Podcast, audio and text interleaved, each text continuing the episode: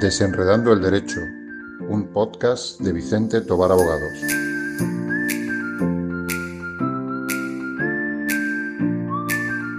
Con Encarni Anaya.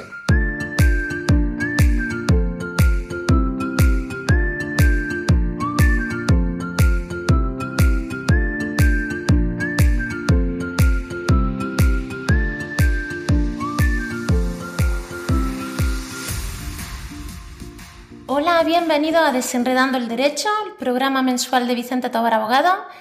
Hoy vamos a intentar desenredar un tema que tiene bastante lío, que es en el caso de divorcio, cuando las partes no se ponen de acuerdo y son los conflictos, ¿no? Los, que le- les motivan a, a tener que acudir al juzgado. Eh, aparecen eh, también eh, los procedimientos penales normalmente y ahí eh, se encuentra una serie de, circunstancias y, nos da lugar a, ciertas situaciones y, y peculiaridades que hoy vamos a intentar hablar y, y desenredar, ¿no? Y para ello contamos con Vicente Tobar. Vicente, muy buenas tardes, ¿qué tal?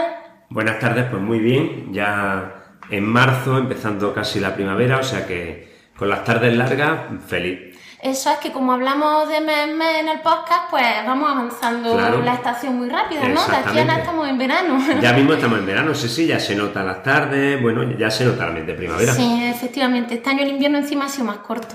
Hmm. Pues, y también tenemos con nosotros a Emilio. Emilio, muy buenas tardes, ¿qué tal?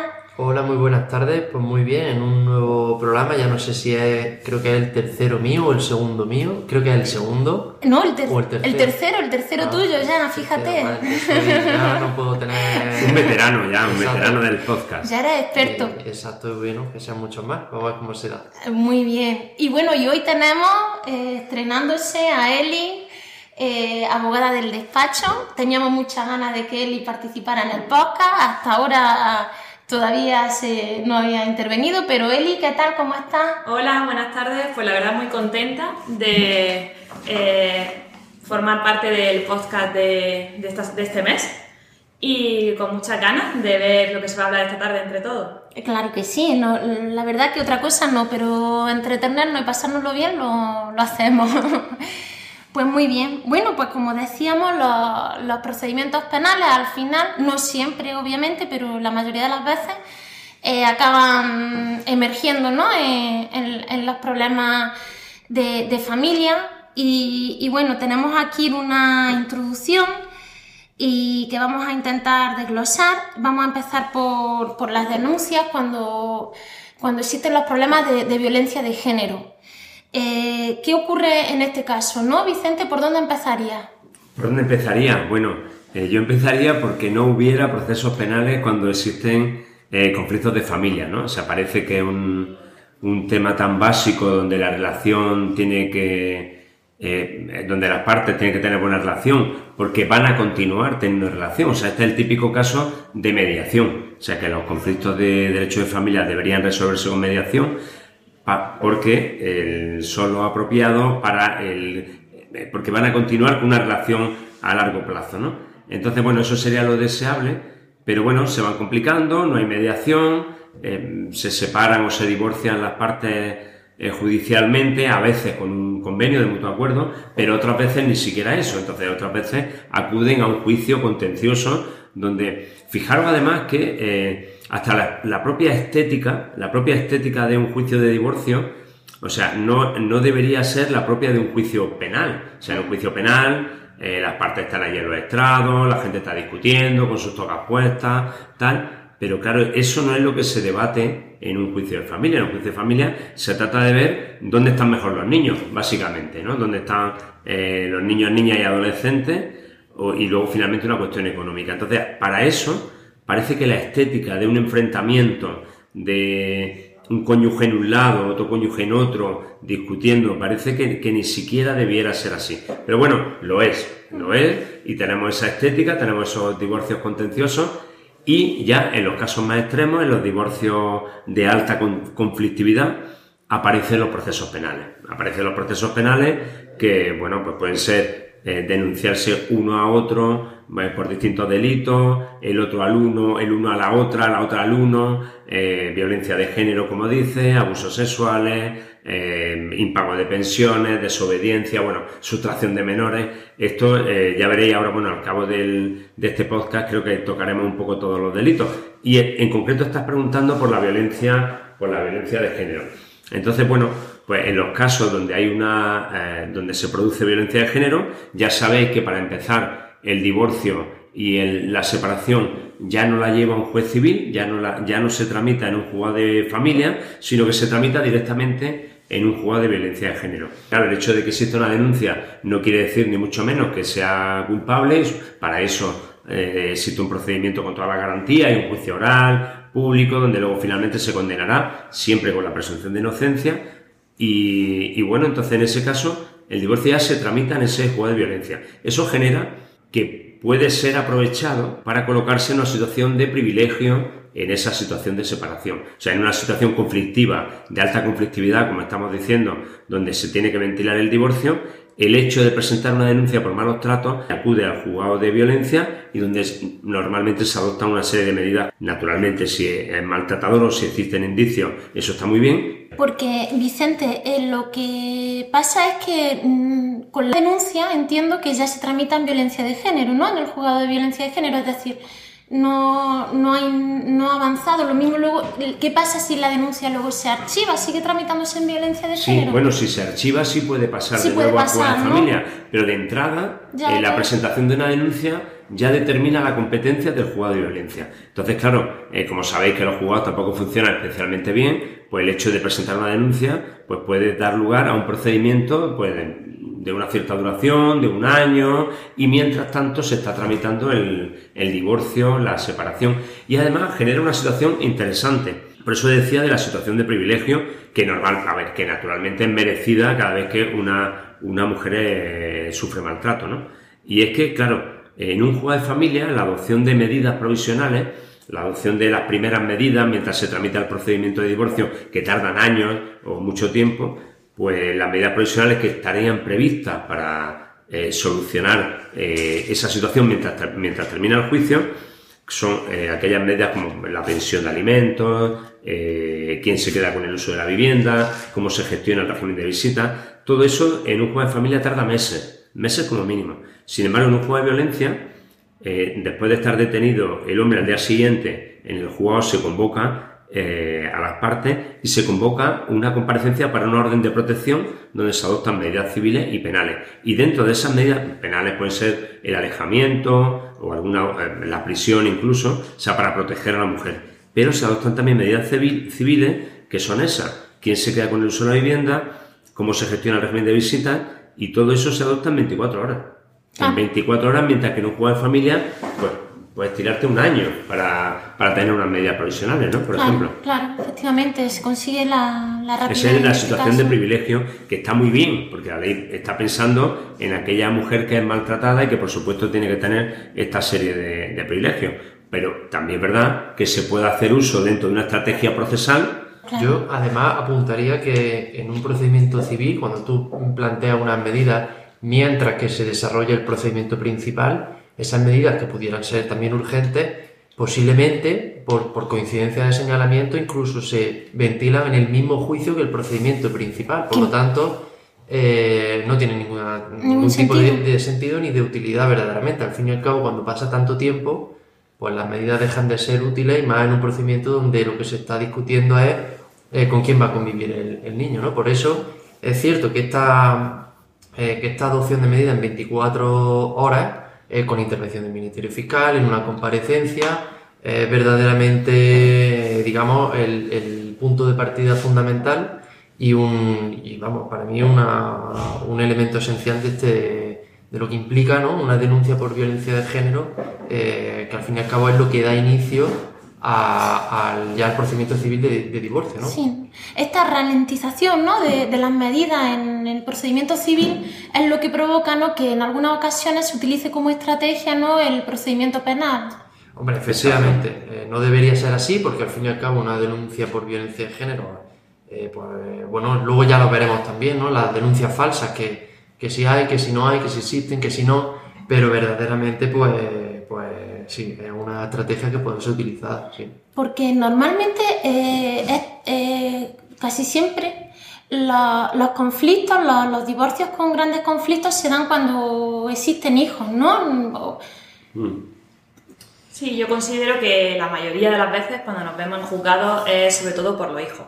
Todos, en primer lugar, siempre quieren luchar por su hijo, que el beneficio sea todo en beneficio para ellos, pero al final luego eh, meten a los menores en este tipo de pleito con el perjuicio psicológico que le conlleva para ellos. Y luego también en este tema, en el que hay una denuncia eh, de maltrato por la mujer, pues también creo que se debate mucho si hay un maltrato hacia la mujer, si ese hombre en su caso tiene eh, derecho a tener una custodia frente a su hijo, ¿no? Pues hablando de, de hijos, también eh, emergen ¿no? en este tipo de conflictos la- las denuncias por abusos sexuales a, a menores, ¿no? Es un, un tema que, que da escalofrío hablar de él, pero, pero existe y existe, se ve que no es algo que, que digamos que, que apenas llegan ¿no? a los despachos, que, que, que, que no, que llegan bastantes temas de, de este tipo. Muchísimo. O sea, es una cosa eh, que, claro, cuando no estás metido en este mundo, eh, piensas que, como ya de por sí, como concepto, es algo bastante bárbaro, ¿no? O sea, Sí, sí. Abusar de un hijo, eh, parece, vamos, que no nos cabe en la cabeza a los que estamos aquí seguro, y piensas que eso se da poco. Sin embargo, cuando ya te metes en este tipo, en este trabajo y empiezas a tener clientes y empiezas a llevar asuntos de este tipo, te da- ya empiezas a conocer el problema y bueno, empiezas a estudiarlo. Sabéis que hay un, un informe de Save the Children eh, que lo preparó para UNICEF, donde es el famoso eh, informe de uno de cada cinco, donde se viene a decir que uno de cada cinco niños sufre abusos sexuales. Eh, además, normalmente el abuso sexual de menores está en el entorno familiar. Entonces, claro, uno de cada cinco, mm, así como dato estadístico, está muy bien, pero si lo pensáis, pues pensad que eh, vuestros hijos están en una clase en el colegio, pues pensad, eh, no sé, eh, de 25, 25 alumnos. Entonces, en una clase de 25, uno de cada cinco Sí, quiere sí, decir que hay cinco alumnos. que hay cinco alumnos que están sufriendo abusos. O sea, de- en una clase de vuestro hijo, probablemente cinco niños o niñas estén sufriendo abusos. Entonces, claro, cuando ya eh, estudias ese tema, cuando ya lo profundizas, te das cuenta que es un problema mm, muy extendido. O sea, demasiado extendido. Demasiado extendido. Claro, ¿qué ocurre? Eh, dice, bueno, pues tampoco hay tantas denuncias o por- tampoco hay tantas condenas eh, por abusos sexuales a menores. Eh, claro, es muy difícil. Y es muy difícil porque, en primer lugar, es muy difícil detectar el abuso. El- sobre todo cuando son niños muy pequeños, es muy difícil detectarlo porque ni siquiera el niño sabe que le están haciendo algo bien o mal, salvo que ya le duela o ya tenga un problema físico, pues el niño ni siquiera sabe, ¿eh? porque si se lo está haciendo un familiar, su padre, un tío, un abuelo, pues puede pensar que es casi normal. Un niño de cuatro años tampoco tiene por qué saber lo que está bien y lo que está mal. Entonces es muy difícil detectarlo. Una vez que se detecta, es muy difícil denunciarlo, porque eh, suele ser, como suele ser en el entorno familiar, pues incluso se piensa que hay que resolver la... hay que lavar los trapos Sí. en la casa, ¿no? Es un poco el, el dicho que hay y no se suele denunciar. Entonces, y una vez que se detecta y se denuncia, lo que es muy difícil es probarlo. Entonces, probarlo, salvo casos muy concretos, donde existan restos fisiológicos, donde existan lesiones, entonces, bueno, o existan vídeos, eh, que se registre un ordenador y en el disco duro aparezcan imágenes, fotografías, salvo casos muy claros de prueba, es muy difícil probarlo. Entonces, es muy difícil probarlo porque además, para probarlo, eh, la prueba fundamental es la declaración del menor, la declaración del menor, que pensás que estamos hablando de los niños muy pequeños, Claro. ¿no? Estamos hablando porque, claro, luego ya niños más adolescentes es distinto y es más difícil incluso que sucedan. Y porque, claro, con un adolescente al día siguiente lo, lo puede contar o lo puede denunciar, pero un niño de cuatro años no, que es donde se produce la mayor parte del abuso. Entonces, eh, eh, la, la única prueba, como digo, es la declaración de un menor de cuatro años y ahora, eh, ¿cómo detectas la credibilidad de un niño de cuatro años que lo mismo te dice que ha visto a Melchor, Baltasar y. Gaspar en su cuarto hace media hora y le han traído los reyes y lo, él lo ha visto y te lo cuenta y te lo explica que ha visto perfectamente. Entonces, ¿cómo sabemos lo que realmente ha visto o lo que o lo que cuenta, lo que se inventa, lo que declara porque es sugestionado por el otro progenitor? Es muy complejo. Entonces, ante esa situación de duda, salvo que esté muy claro, pues los principios esenciales del derecho penal, como es la presunción de inocencia, existen para este delito lo mismo que para los otros, con lo cual los jueces se ven abocados a dictar una sentencia absolutoria. Por eso hay tanta- tan pocas condenas de abusos sexuales, pese a que creemos que existen eh, con, demasiada, con demasiada frecuencia. Yo además diría, al hilo de lo que dices, que eh, coincido absolutamente en todo, el delito de abuso sexual eh, me parece muy importante eh, matizar que no es solamente una violación. Evidentemente una violación es eh, ya lo, más descarado y lo más salvaje, ¿no? Pero hay una serie de conductas de carácter sexual que no implica una violación en sí, que también son abuso sexual. Por lo tanto, ahí está también la dificultad de, probarlo, ¿no? Porque un tocamiento o una serie de, en fin, de conductas de índole sexual que no implica, pues, pues básicamente lo que siempre conocemos como penetración, eso también es un abuso sexual. Por lo tanto, claro, acreditar que un día un niño eh, sufrió un tocamiento y que eso lo manifieste con la suficiente eh, claridad y precisión, si tiene dos, tres, bueno, dos años es complicado, ¿no? Pero tres, cuatro, cinco años, pues evidentemente eso en un juicio eh, es muy complicado pues destruir la presunción de, de inocencia y por eso eh, me parece importante distinguir este matiz de que la violación no es solamente el delito de abuso sexual. Eh, hay una serie de conductas que, que efectivamente revisten este delito, ¿no? Básicamente. Y Emilio, eh, antes hablando de, de la violencia de, de género, eh, directamente el procedimiento pasaba al juzgado de violencia de género, ¿no? Y se, se fijaba una vistilla donde ya se, eh, se señalan unas medidas, ¿no? En este caso que, los padres pues están divorciándose y uno de los dos interpone una denuncia ¿no? por abusos sexuales, ocurre igual, va un juzgado de lo penal, se queda en el de familia, eh, se, se puede utilizar como, entre comillas, estrategia para obtener interés o en este caso no porque el procedimiento penal es más difícil de probar y... y- Bueno, eh, y tiene- como estrategia se puede plantear igualmente, porque tú mm, piensas que en este sentido, cuando tú planteas una denuncia por un abuso sexual, so- lo primero que se va a interesar por, por el progenitor que lo denuncia es que, ese- que esa persona que está ya como investigada tenga nulo contacto con el niño. O sea, se suspende el régimen de visita, eh, se, se solicitará una orden de protección con orden de alejamiento, etcétera, etcétera. Por lo tanto, sería ya lo más radical, eh, sería privar de todo contacto, o por, lo menos la intención eh, sería esa, privar de todo contacto a, a- esa persona, a ese progenitor o progenitora que haya cometido ese delito. Por lo tanto, evidentemente puede constituir una nueva táctica y bueno, aquí eh, ya en un futuro pues tendrá que, si hay un procedimiento eh, civil donde se esté ventilando y es el competente para, adoptar medidas de carácter civil. Ahora bien, eh, en, un, principio eh, sí podría haber, de hecho muchos juzgados dudan y hemos visto que muchas veces un juzgado penal trata eh, de establecer una serie de medidas civiles cuando no es el competente, ¿no? Aquí, bajo mi, opinión, básicamente es que el juzgado de lo penal tiene competencia para dictar medidas de carácter penal. Si hay un procedimiento civil eh, que, que conoce de ese procedimiento de divorcio, pues, pues, básicamente es el, que, el competente para, para tomar ese- esas medidas civiles, siempre y cuando efectivamente podrá verse eh, ambos casos simultaneados y, y, bueno, si pudiera haber una, una sí, simultaneidad de, de pronunciamiento. ¿Se llegan a poner en contacto los juzgados en este tipo de procedimientos o no es independencia absoluta? No, yo creo que los juzgados son completamente independientes. Independientes. Puede ser que haya prejudicialidad penal en un procedimiento en el que se está ventilando un procedimiento de familia y claro, no puede eh, poner un, un supuesto, a lo mejor un régimen de visita, cuando en un procedimiento penal tiene una orden de alejamiento. ¿no? Evidentemente es bastante incongruente. ¿Qué es lo que ocurre?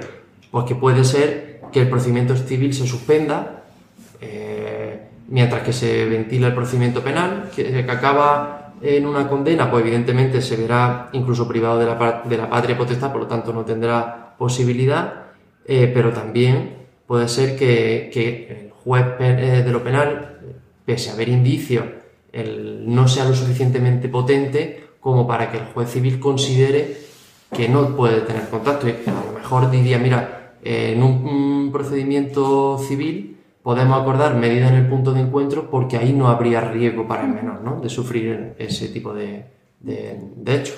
Me, me, está viniendo a la cabeza, Eli, algún procedimiento que has tramitado tú en el que la, la madre, en este caso era la madre la que denunciaba, eh, decía de, de quedarse con, con, su hija, ¿no? De, de, no entregarla al padre que, claro, tiene sospecha, ¿no? De, que el padre abusa. ¿Puede una madre decir, pues no, no te voy a entregar a, a mi hija porque creo que, o, tengo, o estoy segura, pero no tengo cómo demostrarlo que, que está abusando de ella? Pues la verdad que ocurre en muchas ocasiones en Carni, porque como bien han dicho mis compis, eh, es muy difícil demostrar, o sea, primero lo que ha dicho Vicente, que el menor se ha escuchado y que mm, su versión de fe de lo que está diciendo. Luego que lo puedan probar si no hay a nivel físico. Entonces muchas veces se considera que no, eh, que no hay elementos probatorios para que siga por ese tipo de delito. Entonces el progenitor, sea la madre o el padre en este caso, que considere que ha habido abusos por el otro progenitor,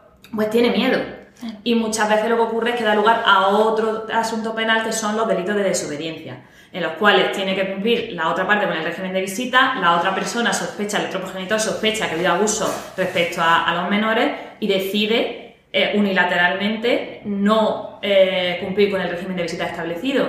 Eh, eso en los casos más leves, ¿no? que no sé si lo queréis que lo veamos ahora o lo vemos posteriormente con ese tipo de, de delito de desobediencia, porque hay gente que incluso mm, abandona su domicilio, incluso se va del país. Pues, pues, si queréis podemos enlazar ya, ¿no? O queréis, terminamos con, el tema ¿no? de, de abusos sexuales y podemos enlazar ¿no? con los delitos de, desobediencia, porque es que, como dice él, van de la mano, ¿no? Porque al final, claro, la, madre o el padre que, tiene las sospechas ¿no? de, abuso, al final, ¿cómo entrega a su hijo? Aquí, ¿cómo, cómo afectaría ¿no? el, de cara ya estamos en un procedimiento de divorcio en el que hay hijos y, tenemos sospechas de que hay abusos, que hay que entregar al hijo en este caso. Y, no se entrega. Vicente, ¿qué, nos cuentas de la desobediencia? bueno, pues eh, eso que has dicho, estamos eh, partiendo de ese contexto y del contexto de la alta conflictividad ¿no? de, la pareja. Entonces, claro, efectivamente, hay una una denuncia de abuso, o sea, la, madre está completamente convencida de que su hijo está sufriendo abuso, su hijo o su hija, pero en el proceso penal no se ha conseguido demostrar. Entonces, o, no ha terminado todavía, no existen indicios suficientes, el juzgado eh, penal, que es el juzgado de instrucción, eh, no ha acordado como medida cautelar eh, el alejamiento, por ejemplo, del, del, padre respecto a los hijos, tampoco en el proceso civil el juzgado de familia ha acordado eh, la suspensión del régimen de visita. O sea, bueno, entonces, bueno, nos encontramos con esa situación donde existe una denuncia de abuso, pero no se ha adoptado ninguna medida. Y sin embargo, sí que existe una resolución judicial, probablemente, pues, bueno, por ejemplo, de medidas provisionales donde existe un régimen de visita, donde la madre tiene obligación de entregar al menor los viernes a las 3 de la tarde hasta el lunes y así cada 15 días, por ejemplo. Pero claro, ¿qué ocurre? Que la madre está completamente convencida que su hijo está sufriendo abuso. Entonces, claro. aquí se produce una realidad judicial o una realidad formal, por llamarla de alguna manera, donde, mm, bueno, pues con los principios del Estado de Derecho, como insisto, que así debe ser, presunción de inocencia y tal, pues no se consigue probar y ningún juez acuerda ninguna limitación. Y por tanto tenemos una resolución judicial que hay que cumplir. Y hay que cumplir y hay que entregar al niño los viernes a las 3 de la tarde. la madre que está convencida eh, que el niño, si, lo, si manda al niño con el padre, hay riesgo de que sufra abusos sexuales, pues bueno, puede limitarse a cumplir y bueno, y que sea lo que Dios quiera, por decirlo de alguna manera, o empiezan a incumplir. Y ya hemos visto muchísimos casos, eh, en la prensa es muy frecuente, el famoso, el caso más famoso ha sido Infancia Libre, eh, que, a los que bueno, se le ha criticado mucho y también se le ha defendido mucho dependiendo de qué ideología eh, se haya adoptado, donde precisamente las madres lo que defienden es eh, que cometen una desobediencia para proteger al menor, para proteger al menor de, un posible, de una posible situación de abuso. Claro, esa, como decíamos, esa realidad judicial que es distinta de la realidad eh, material para la madre, por llamarlo de alguna manera, pues tiene, tiene ese enfrentamiento y al final, pues igualmente el Estado de Derecho implica que las resoluciones judiciales hay que cumplirlas.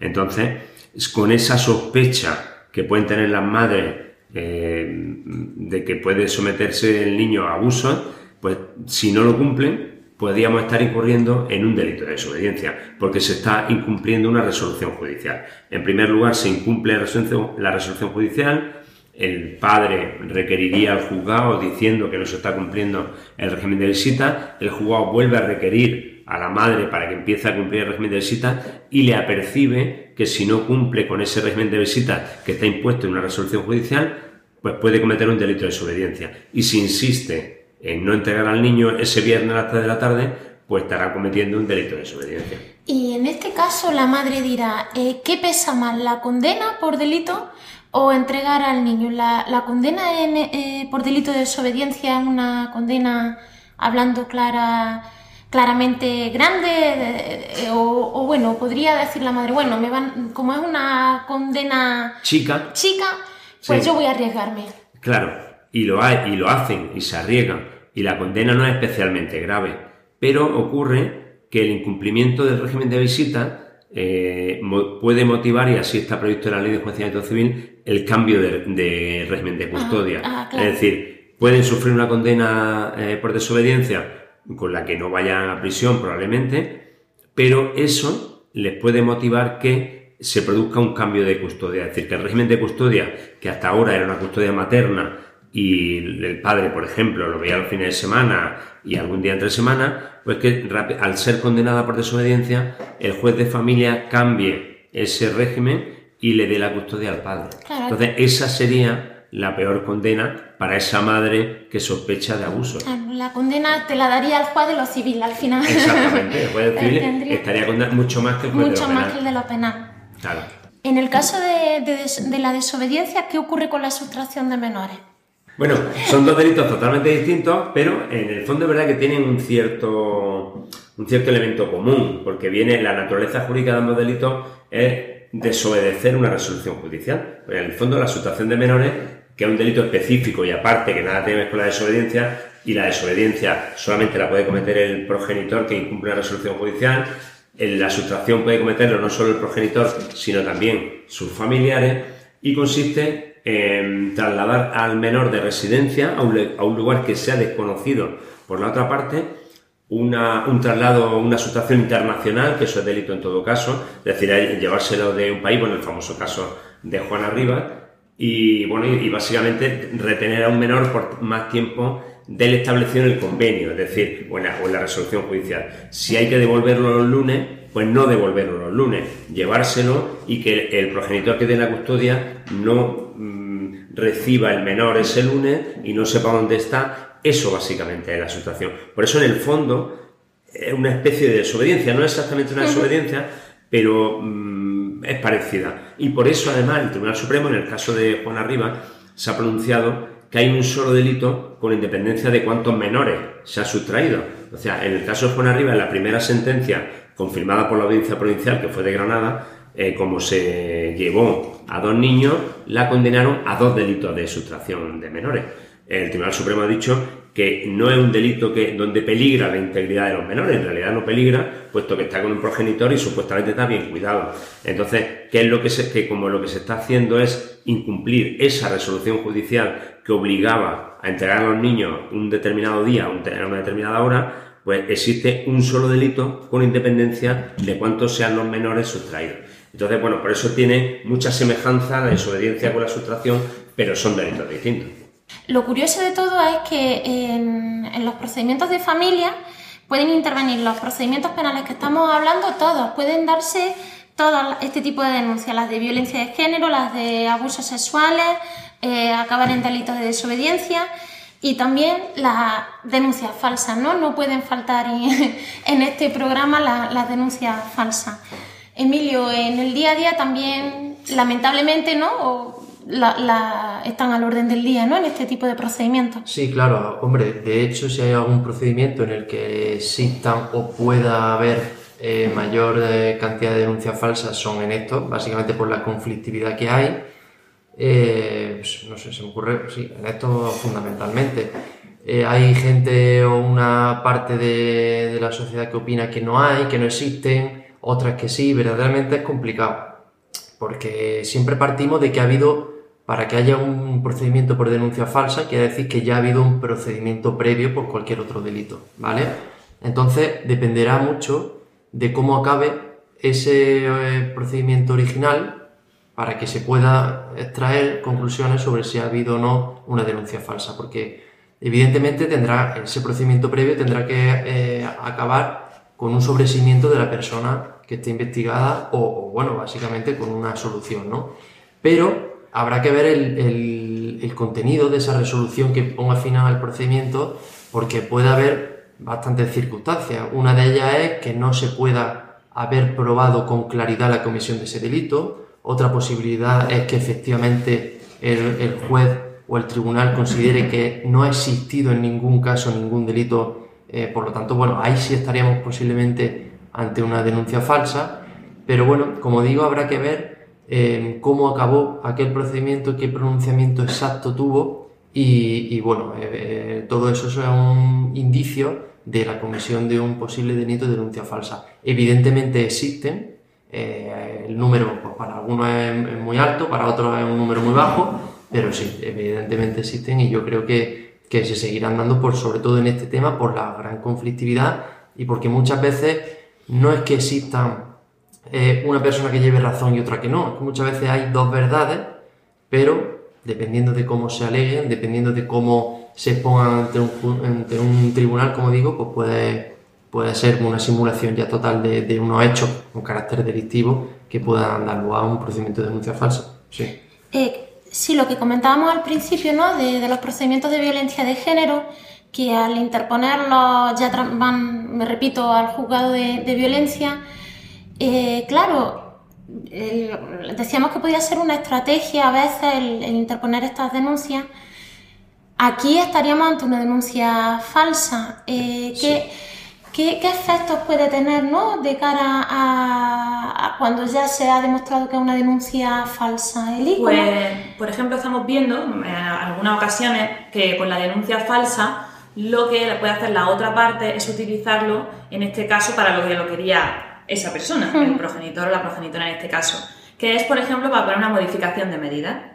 Ah. Una modificación de medida, eh, esta persona ha realizado una denuncia falsa y utilizo ese cambio de circunstancias en el que ha puesto muy mala fe por su parte para mm, poner una denuncia falsa, se ha aprobado y yo ahora solicito una modificación de medida, a lo mejor en este caso la custodia a mi favor, porque el progenitor, eh, en este caso el contrario, interpuso y hemos podido demostrar que ha habido una denuncia falsa. Entonces, sería, por ejemplo, un trámite eh, que se puede llevar a cabo. Claro, hombre, se, se, intuye que el otro progenitor ha utilizado una versión falsa de los hechos para un beneficio con respecto a un menor, por lo tanto, evidentemente se puede entender que no hay eh, una, por así una voluntad de acercamiento e incluso posiblemente lo que haya ocurrido, lo que haya podido ocurrir es un envenenamiento de la opinión del niño con respecto al otro progenitor, ¿no? Incluso contra el resto de su familia. Por lo tanto, no se va a. Se, sobreentiende que la opinión que pueda tener en un futuro ese, ese menor o esos menores sobre el padre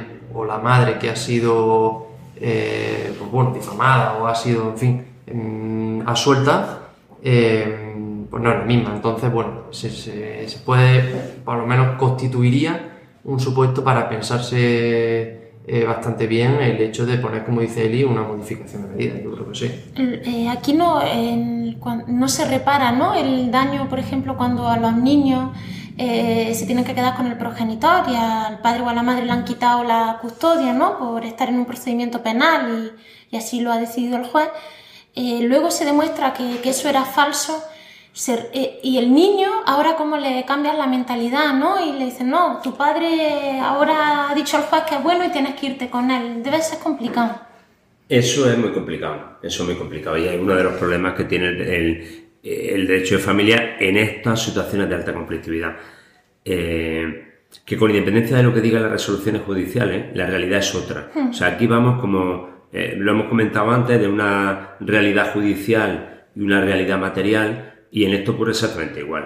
O sea, eh, una madre que quiera, o un padre, da igual, un progenitor, que quiera perjudicar al niño la relación con, su, con el otro progenitor, pues bueno, puede estar consiguiendo eh, pues a través de denuncias falsas, a través de, suspensiones de régimen de visita, lo que sea, pues puede conseguir una situación que, como dado eh, lo mal que va la justicia y lo mal que funciona, y en especial los juegos de familia son especialmente lentos, cuando ahí deberían ser, eh, ahí sí que debería haber juicios rápidos, ¿no? En, en la jurisdicción de familia. Pues cuando, cuando sale eh, después de que ha pasado el tiempo y ha dicho que no ha habido abuso, que no ha habido violencia de género, que no ha habido abusos sexuales, que ha habido una denuncia falsa, pues han pasado tantos años que el niño está tan contaminado, que está tan intoxicado, que ya, aunque el juez le diga que se tiene que ir con su padre o con su madre, eh, no se va a ir. No se va a ir. Y contra eso no puede hacer nada un juez. No va a mandar a una pareja de la Guardia Civil para que lo cojan entre los dos y lo, y lo entreguen y además garanticen que el fin de semana con el otro progenitor va a estar súper feliz y va a hacer súper feliz a toda la familia. Eso no va a ocurrir. Eso no va a ocurrir. Con lo cual ya ahí el daño, el daño está hecho. Y eso es por culpa del retraso y de, del mal funcionamiento de la justicia. Claro, un procedimiento, si todo este tipo de procedimientos se resolviera rápido, pues bueno, se detectaría rápidamente donde hay una denuncia falsa, donde hay un abusador, donde hay un, maltratador, que bueno, en el caso de la denuncia falsa, pues lo que decíamos, como Claro, como estas situaciones penales te pueden colocar en una situación, a ver, eh, utilizando una estrategia procesal mal utilizada, por supuesto, ¿no? Si se está haciendo eh, de manera irregular o con unos fines espurios. Eh, presentar una denuncia de malos tratos, presentar una denuncia de abuso, pues eso puede tardar dos o tres años en que salga una sentencia diciendo que no lo eres. Y, y así todo. Una denuncia falsa, pues ocurre igual, o sea, se presenta, pero te coloca ya en esa situación de privilegio. Es verdad que yo estoy convencido que denuncias falsas son la excepción. O sea, igual que eh, en cualquier otro delito, no solamente relacionados con el ámbito de familia, eh, se cometen hay denuncias falsas todos los días, se denuncia un robo falsamente para cobrar el seguro, por ejemplo, o para cualquier otra cosa, o un robo de móvil para que te den otro, pues son una excepción. Yo me estoy convencido que la gente no pone denuncias falsas como norma general y que son las menos. Ahora, ¿Que existen? Claro que existen, absolutamente. Y porque te colocan en esta situación de privilegio. Y no todas, incluso hay más de las que llegan a condenarse, porque para condenar a alguien por denuncia falsa hay que probar que efectivamente se inventó y dijo algo que no era. Y muchas veces esas denuncias terminan con archivos, pero no diciendo que no es verdad lo que dice la denuncia, sino diciendo que no está probado. En cuanto dice, bueno, no hay pruebas suficientes, pues se asuelve o se archiva ya ahí ya no cabe la denuncia falsa, porque ya no te está diciendo que estás diciendo algo que es mentira, sino que, bueno, no se ha conseguido probar. En fin, muy complejo. Sí, desde luego que es complejo. Eh, pues bueno, nos queda para terminar, eh, si queréis podemos hablar de, los delitos por impago de, pensiones, que también en, el conflicto, ¿no? en estos procedimientos de alta conflictividad están a la orden del día. ¿Qué nos, qué nos cuentas? Pues los delitos por impago de pensiones empiezan una vez que ya ha terminado el procedimiento. O sea, tiene que haber una sentencia, una sentencia firme en la cual se establezca una pensión y el progenitor, en este caso, en el que no tenga la custodia, pues incumple en ese impago. Eh, mm, ¿qué, ocurre, ¿Qué ocurre en ocasiones? Pues que se mm, empiece a impagar, la otra parte tiene que requerir y, que se ejecute esa parte, y si no, puede llegar a condena de, prisión. O sea, es, bastante sorprendente y cuando se lo explica a los clientes, a veces se sorprenden, pero ocurre. Y eso es por lo que da lugar a que la mayoría de las veces, si es posible, eh, terminen procediendo al pago. ¿Y qué, ¿qué, tiene que hacer una persona ¿no? que tiene que pagar la pensión y, no tiene dinero para pagarla y no incurrir en un delito? Bueno, lo primero sería fundamental acreditarlo, porque eso, eh, si tú eh, no puedes verdaderamente pagar el importe de la pensión de alimentos, eh, lo primero que tienes que hacer es pues, justificarla, básicamente. Luego tendrás que solicitar al juzgado que te ha obligado a ese pago una modificación de esa pensión, ¿vale? Porque, bueno, eh, evidentemente la gente varía su, su, situación económica. Si es para mejor, estupendo, pero también es para peor. Puede perder el trabajo, puede, en fin, una serie de circunstancias que hace que su capacidad económica sea bastante inferior a la que era cuando se adoptaron las medidas. Por lo tanto, tiene que solicitar judicialmente una rebaja de la, de la pensión de alimentos y acreditar que, bueno, que es por circunstancias puramente económicas, no por capricho o porque los niños no lo necesitan. ¿no? Mientras que tú tienes una resolución que te obliga a algo, tienes que cumplirlo. Y bueno, básicamente el, impago de pensión, em, ¿qué indicios se pueden entender eh, que ya tienes menos capacidad económica? Hombre, pues pagar lo que puedas, ¿no? Si tienes una pensión de 300 euros por niño, por ejemplo, son un total de 600, o a lo mejor 600 no, pero tratas de justificarlo pues enviando un burofax para empezar, ¿no? Eh, pagar, eh, si no puedes, 600 por 400, una serie de, digamos, eh, circunstancias que hacen ver que tu capacidad económica ha bajado y, como digo, acreditarlo en el juzgado con un procedimiento de modificación de medida, eso no debería haber ni mucho ni mucha complejidad, hombre, y si la otra parte también considera si hay una buena relación, evidentemente, si no, una persona no baja un céntimo por, por nada, ¿no? Pero bueno, en principio sería eso, acreditar un juzgado. Bueno, pero aquí estamos hablando de alta conflictividad. O sea, aquí buena relación no la presumimos. entonces, Así que entonces, eh, de buena relación nada. Eh, eso, bueno, que para cometer el delito, pues es necesario, como cualquier otro delito, pues que haya dolo o que haya imprudencia, ¿no?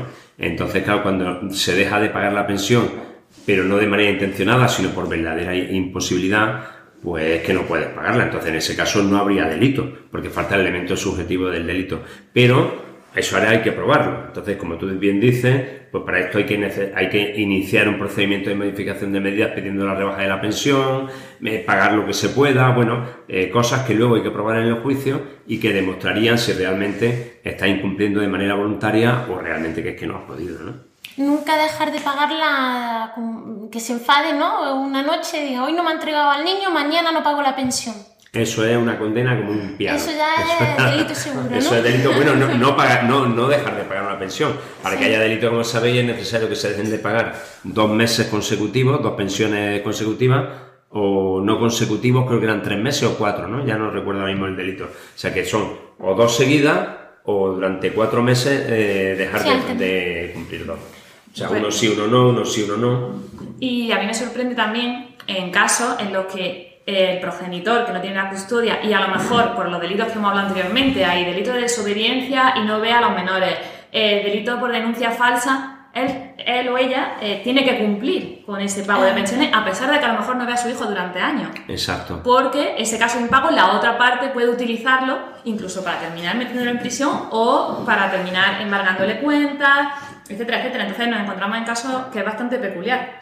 no es veo a mi hijo, pero sí tengo que pagar la pensión de los hijos a los cuales a lo mejor no conozco o conoceré dentro de cinco años si ellos quieren. Muy sangrante, sí, sí, muy sangrante. Hay gente que me decía hace poco, encontré uno que no conocía a sus nietos. No conocía a sus nietos porque su hijo ya llevaban 20 o 30 años que no, que no le hablaban. Y durante todo ese tiempo me, ya me imagino que no pagaría pensión, pero ahora está pagando pensión de alimentos muchos años sin verlo y sin saber nada de su hijo.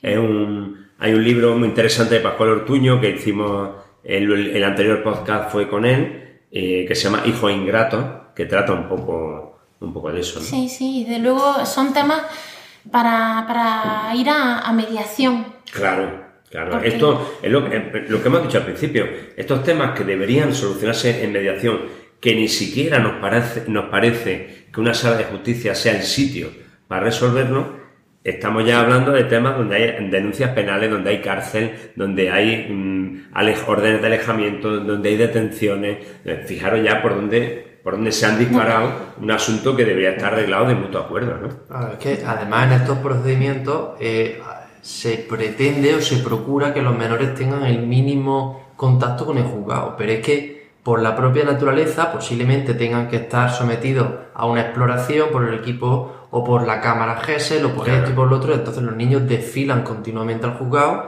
y ya están incómodos con la madre, incómodos con el padre, incómodos con el abuelo, por lo tanto... Y con ellos mismos, están incómodos con ellos mismos. Por lo tanto, son todos, eh, pues bueno, Sí. más que ventaja, inconveniente. No tiene ninguna ventaja. Plantear una separación en este, en, en este escenario de guerra, ¿no? Eso no tiene ninguna ventaja, ninguna. Además, posiblemente el resultado luego no satisface a nadie. A nadie, a nadie. ¿no? a Que- nadie. Es que, bueno, aunque sea No, la pensión no es Nada. suficiente o el fin de semana tampoco es suficiente, no quiero que pernocten, en fin, no, Eh, nunca va a haber una... Esto no, no, no sale nadie contento, nadie sale contento y los niños menos. Pues, pues como conclusión, para, para terminar, podríamos quedarnos con eso, ¿no? Que, que los niños al final son aquí quien sufre la, la guerra de los padres y, y todo este lío de, de denuncia. Y luego también otra, como ha indicado Vicente, que la realidad jurídica, pues al final es totalmente distinta, ¿no? A la realidad material, al día a día de, de las familias y, y, y llevan otros tiempos. Así es. Pues terminamos con, con este podcast. Eh, mm, voy a indicar nuestra- nuestros datos de contacto, el correo electrónico info arroba vicentetobar.com y nuestras redes sociales Vicente Tobar Abogado. Nos vemos en el siguiente programa y bueno, a ver qué, qué nos contamos para el siguiente. Vamos a pensar temas. Muchas gracias y hasta luego. Gracias, gracias a todos. Chao. Adiós. Gracias, buenas tardes. Vicente Tobar Abogados, del derecho y del revés.